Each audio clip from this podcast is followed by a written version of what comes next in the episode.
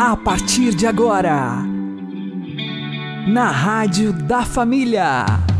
Abre, Senhor, os meus olhos com o seu poder. Caminhando com Jesus. Acredite, se Deus é por nós, quem será contra nós?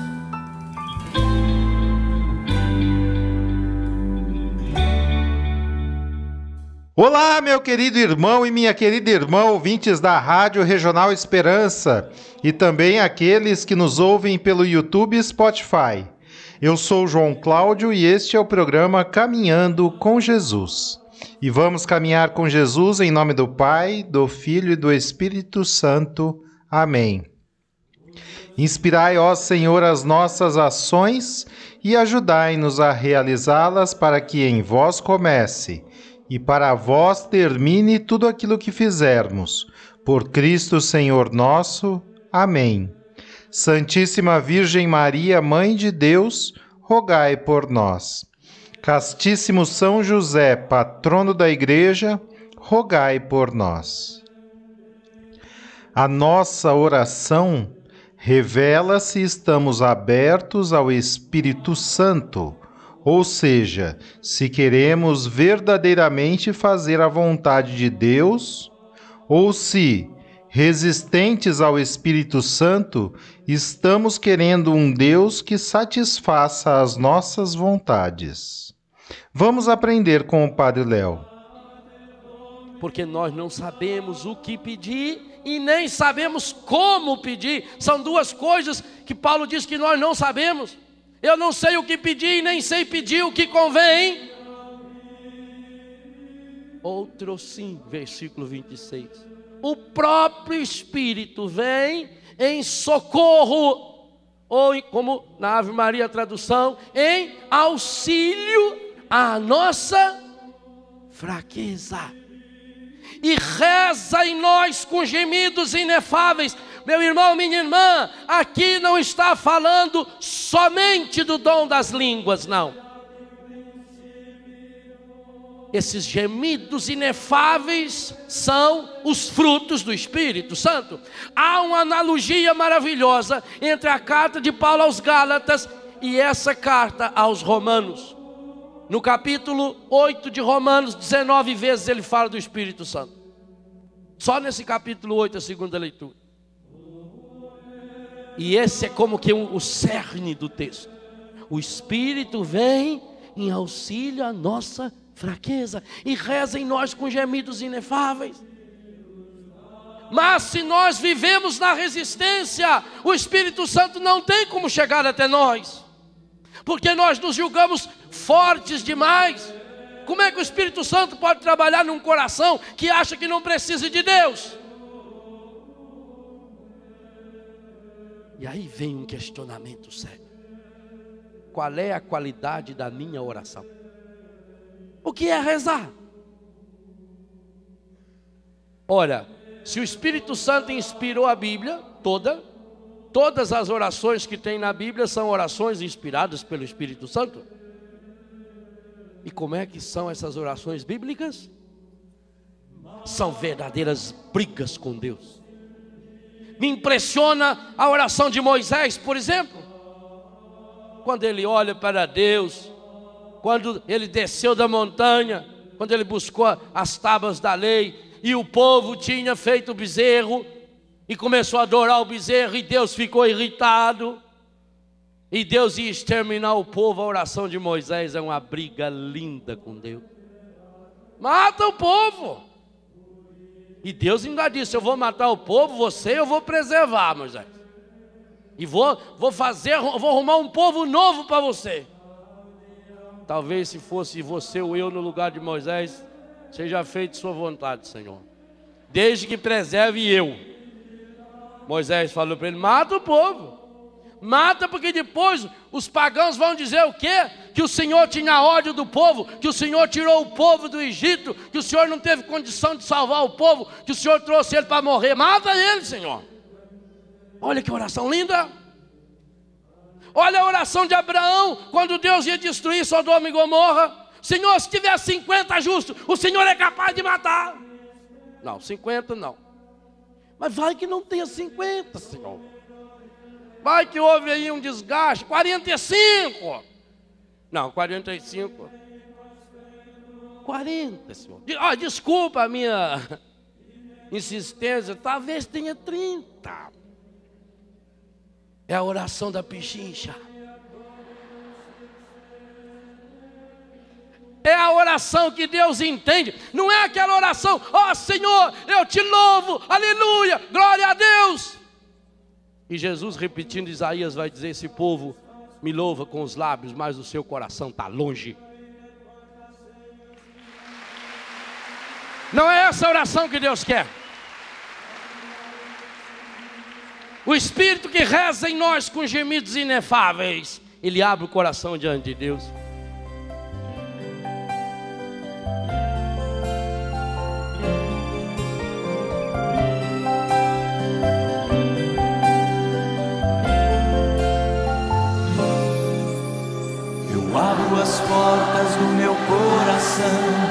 Te dou livre acesso, Senhor. Eu abro as portas do meu coração, te dou livre acesso. Eu abro as portas do meu coração, te dou livre acesso, Senhor. Eu abro as portas do meu coração te dou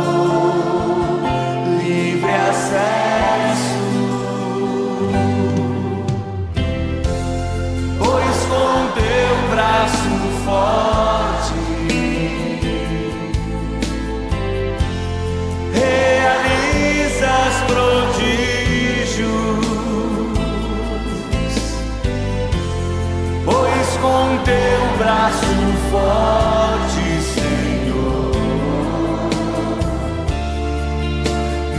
ergues do chão.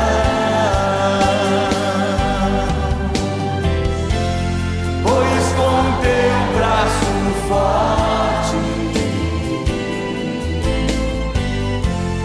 realizas prodígios. Pois com teu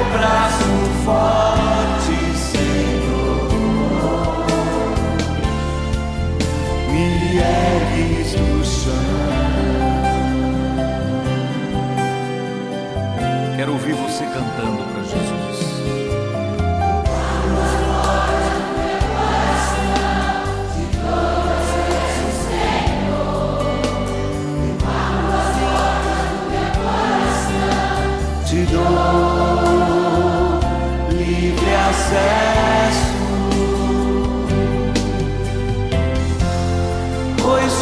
teu braço forte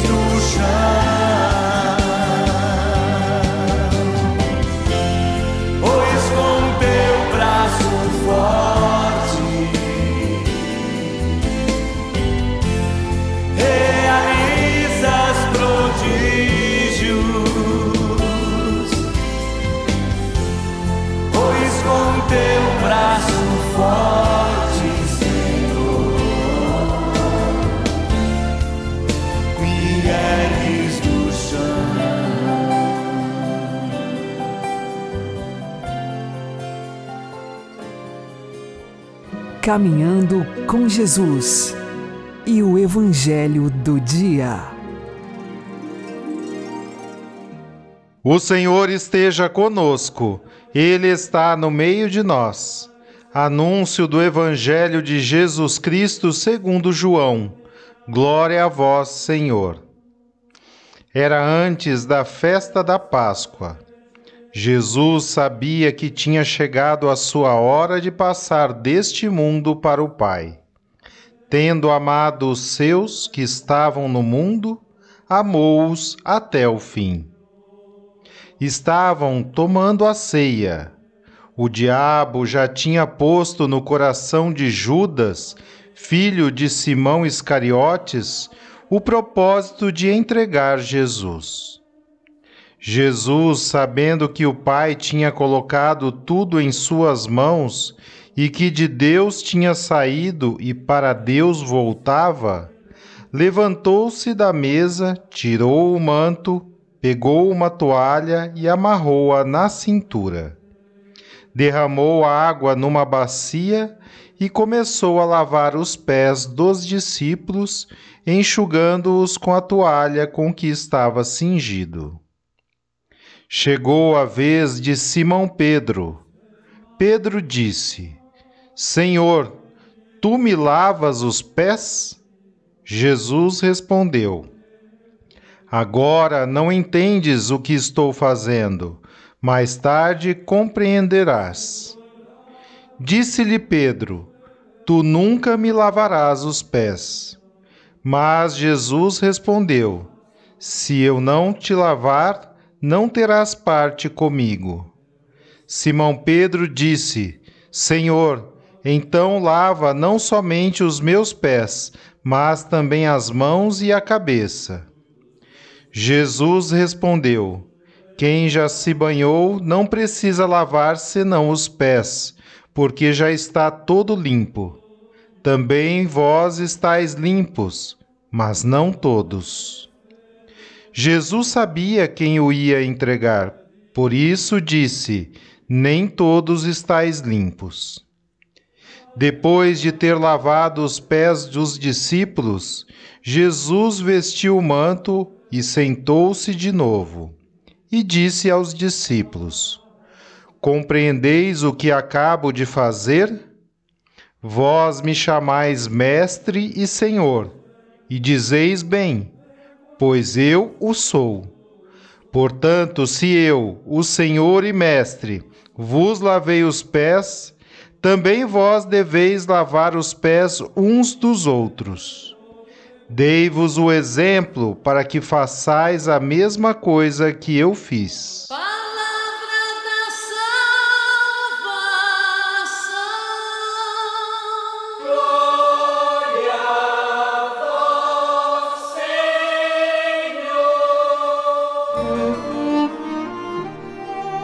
Agora, a homilia diária com o Padre Paulo Ricardo.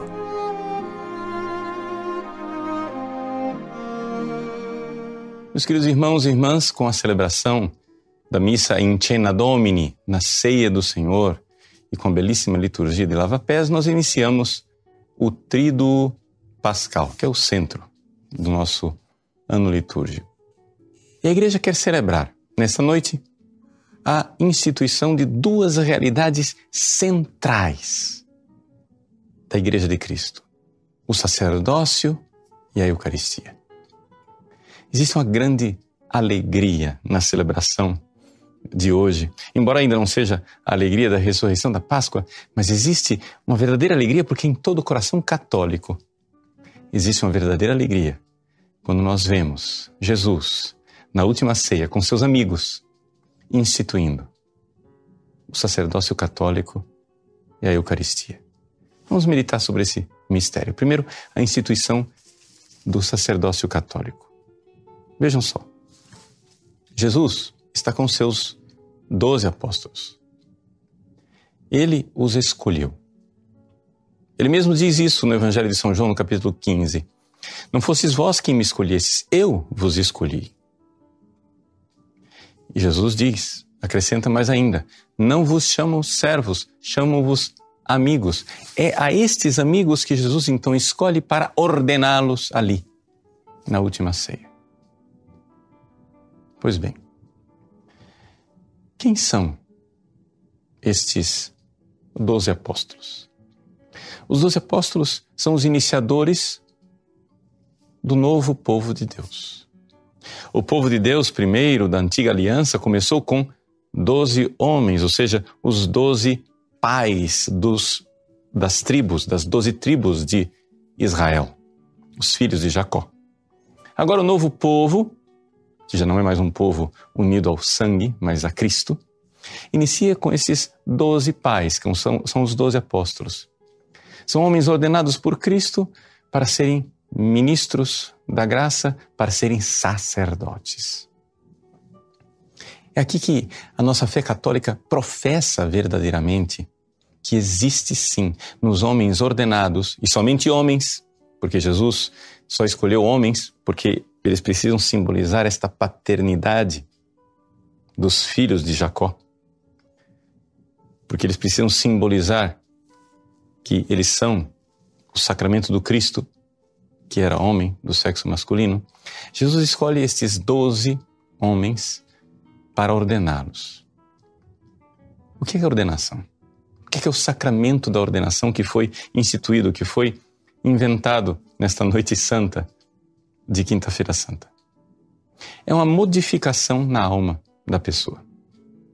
Essa modificação na alma da pessoa acontece da seguinte maneira: o sacramento da ordem é um sacramento instituído por Jesus, onde, pela imposição das mãos do bispo e pela oração consecratória, acontece duas coisas na pessoa. Número um, ela recebe um poder estável. E, número dois, ela recebe graça santificante para poder viver a vida, uma vida digna deste poder que ela acaba de receber.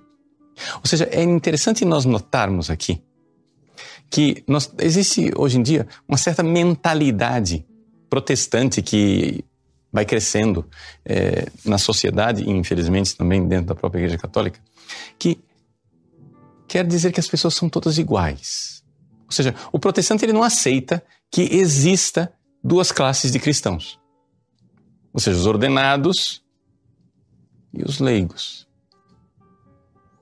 Então, isso, que era uma coisa dos protestantes de cinco séculos atrás, hoje voltou à moda por causa dos marxistas. Porque os marxistas também não aceitam que exista diferença entre as pessoas, duas classes de cristãos. Mas nós católicos cremos que existe uma profunda diferença. Existe uma profunda diferença porque Jesus não tinha só os discípulos, ele tinha os apóstolos. E essa diferença ela foi feita pelo próprio Jesus. Não fosses vós que me escolhestes, mas fui eu que vos escolhi. O Evangelho de Marcos diz que Jesus escolheu doze, escolheu aqueles que ele quis e escolheu-os para que estivessem com ele e para enviá-los. Dentro dessa mentalidade né, que se quer agora fazer com que os homens ordenados, os padres, bispos e diáconos, sejam é, iguais aos leigos, existe essa realidade de que, sim, vamos lá, o, o padre, ele tem um poder, um poder que não vem de Deus, deriva do povo, uma espécie de democracia, né? Ou seja, o padre é o servidor do povo, uma espécie de funcionário público investido pela população. E basta, e nada mais. Mas não é isso que a fé católica ensina. O sacerdote ordenado ele tem um poder que vem de Deus, não vem do povo. E, não somente isto. Por causa disto, a quem muito foi dado, muito exigido, ele tem que viver uma vida diferente. Então, a vida do padre é diferente porque o padre recebe graça santificante para viver uma vida diferente. Então, é importante nós notarmos que o sacerdote católico, ele é herdeiro não somente do poder dos apóstolos, ele é herdeiro também da vida dos apóstolos. São Pedro disse alegremente: Senhor, nós deixamos tudo para vos servir, para vos seguir. E assim é que nós temos o sacerdócio católico. Portanto, hoje, grande alegria no coração católico de ver esses homens escolhidos por Deus para exercer o sacerdócio, perdoar os pecados, celebrar a Santa Missa e viver a vida dos apóstolos. Rezemos. Rezemos pela santificação dos padres. Hoje é, é a grande noite da santificação dos padres, em que nós, é, reunidos em oração, diante do Santíssimo Sacramento, faremos uma vigília. Rezemos, rezemos pelos sacerdotes. Assim como Jesus rezou. Assim como Jesus suou sangue, amando, rezando por todos nós, mas também pelos seus sacerdotes, que naquele momento viviam um momento de fraqueza, porque dormiam, porque traíam, porque negavam. Mas a alegria do sacerdócio católico. A segunda realidade que nós celebramos nesta noite é a instituição da divina e santa Eucaristia. A Eucaristia, dentre os sacramentos, é um sacramento especialíssimo. Por quê? Porque os outros sacramentos, eles são um instrumento da ação divina. Jesus, ele age e usa os sacramentos. Só que a Eucaristia, ela além de ser um instrumento de Jesus, contém o próprio Jesus, que é o autor da graça. A Eucaristia não somente é instrumento da graça, ela é a, o próprio autor da graça presente. E nesta presença de Cristo, ali, escondido, debaixo da aparência de pão e da aparência de vinho, nós também temos duas realidades. A Eucaristia é o sacramento que contém a presença de Cristo. E nela acontecem duas coisas. O Cristo se oferece a Deus para o seu num culto de adoração, de ação de graças, num sacrifício a Deus. E o Cristo se oferece a nós como alimento. Eis aí a Eucaristia, com, com toda a sua beleza e como ela nos é dada por Jesus nessa noite. Portanto, mais essa alegria, a alegria de saber que Jesus está presente fisicamente conosco, escondido atrás da aparência de pão e de vinho. Jesus está em todos os sacrários da terra, vivo. Mas não somente. Quando um sacerdote sobe ao altar, ali se renova o único sacrifício de Cristo que se oferece ao Pai e que também se oferece e se dá a nós, ao Pai como sacrifício e a nós como alimento. Como não se alegrar com a Quinta-feira Santa? Como não se alegrar com esse momento sublime em que o nosso coração recebe os dons preciosos do sacerdócio católico e da divina Eucaristia. Deus abençoe você. Em nome do Pai, e do Filho e do Espírito Santo. Amém.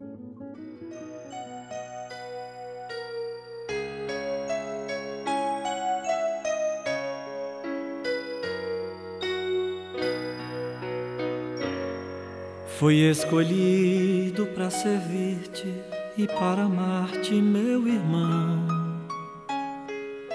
Meu coração se dividiu entre o meu ser e o teu ser em comunhão. A vida colocou-me frente a frente com um reino, um reino que eu sonhava e era minha vocação. Eis-me aqui, Senhor, para servir Eis-me aqui, Senhor, no teu altar. Celebrar a vida e a vida em comunhão. A minha vida eu quero te entregar. Me fiz um sacerdote para ser como Jesus. Eu quero iluminar-te e receber a tua luz. A cruz que eu abracei é tua cruz, ó meu irmão. Se for preciso dar a vida, é minha vocação. Senhor, para servir Eis-me aqui, Senhor, no teu altar. Celebrar a vida e a vida em comunhão. A minha vida eu quero te entregar. Abandonei a minha casa e os meus pais para lutar por muita gente que não tem uma família, um grande amor ou mesmo um lar. Não fui indiferente ao teu chamado, meu Senhor. Conserva-me na graça, na graça do amor. Eis-me aqui, Senhor, para servir. Eis-me aqui, Senhor, no teu altar. Celebrar a vida e a vida em comunhão. A minha vida eu quero te entregar. Agora eu faço uma oração para louvar-te, meu Jesus, te agradecer por este dom e pela minha vocação. É impossível ser chamado e não te obedecer. Tu tens a minha vida e o meu ser em tuas mãos. Eis-me aqui, Senhor, para servir. Eis-me aqui, Senhor, no teu altar. Celebrar a vida e a vida em comunhão. A minha vida eu quero te entregar.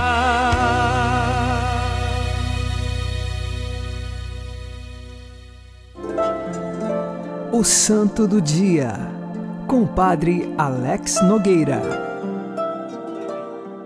No dia 14 de abril, nós celebramos Santa Ludovina. Ela nasceu no ano de 1380 na Holanda.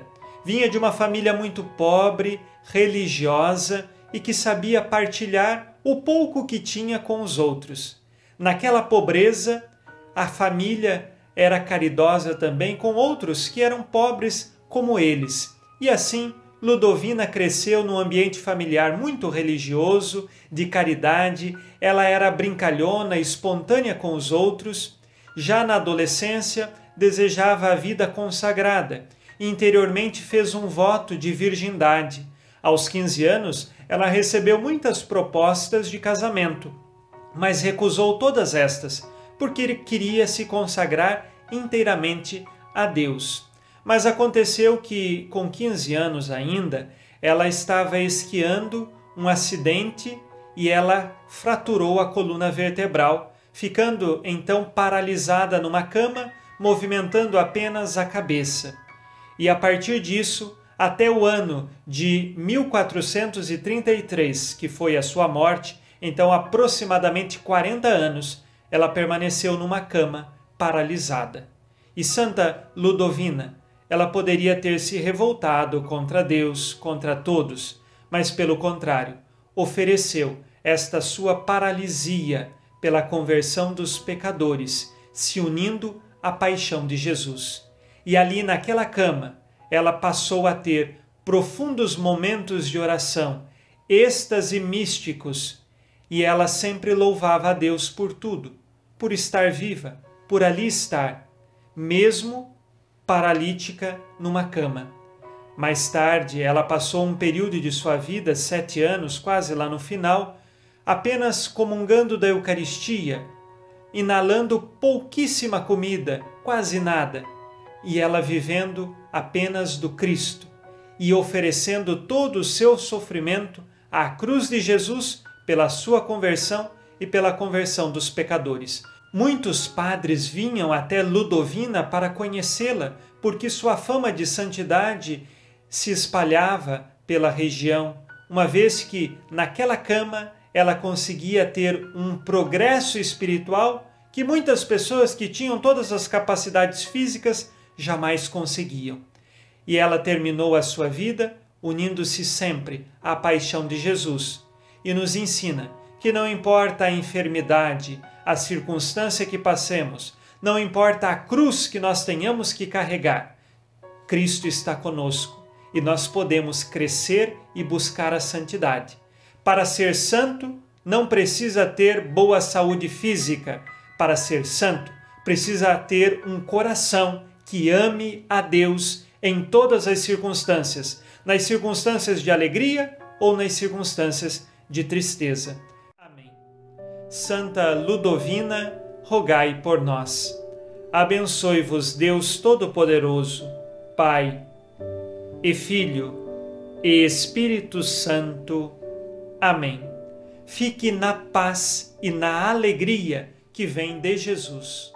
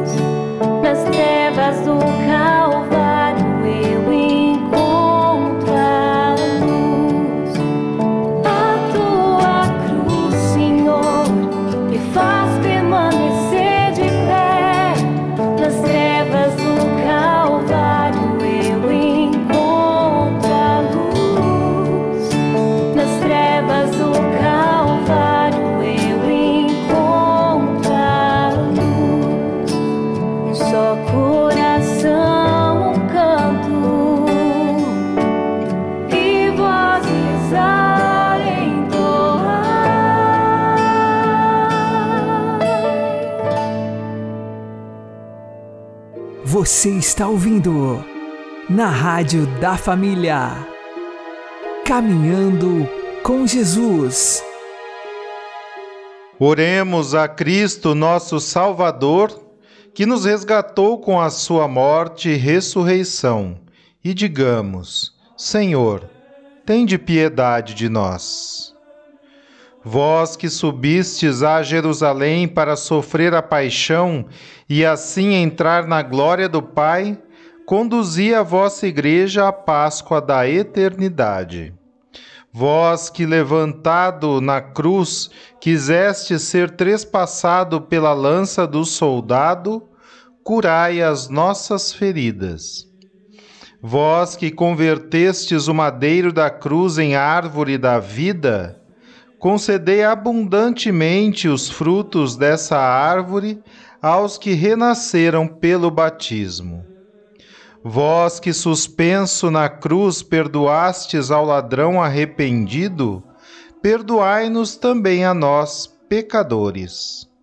Senhor, que sois a vida e salvação daqueles que vos amam, multiplicai sobre nós os dons da vossa graça, de modo que, recebendo os frutos da redenção que a morte do vosso Filho nos fez esperar, mereçamos tomar parte na glória da sua ressurreição. Ele que é Deus convosco, na unidade do Espírito Santo. O Senhor nos abençoe, nos livre de todo mal e nos conduza à vida eterna. Amém. E que Maria e José nos conduzam pelas mãos para que continuemos caminhando com Jesus.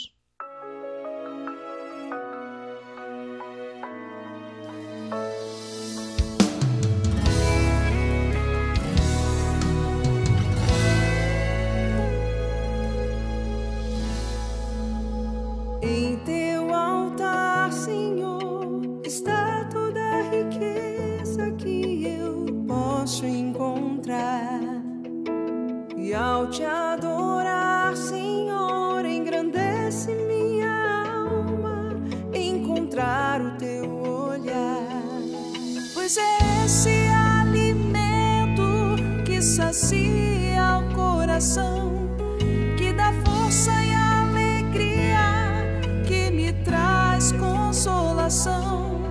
E eu espero em minha alma poder te receber.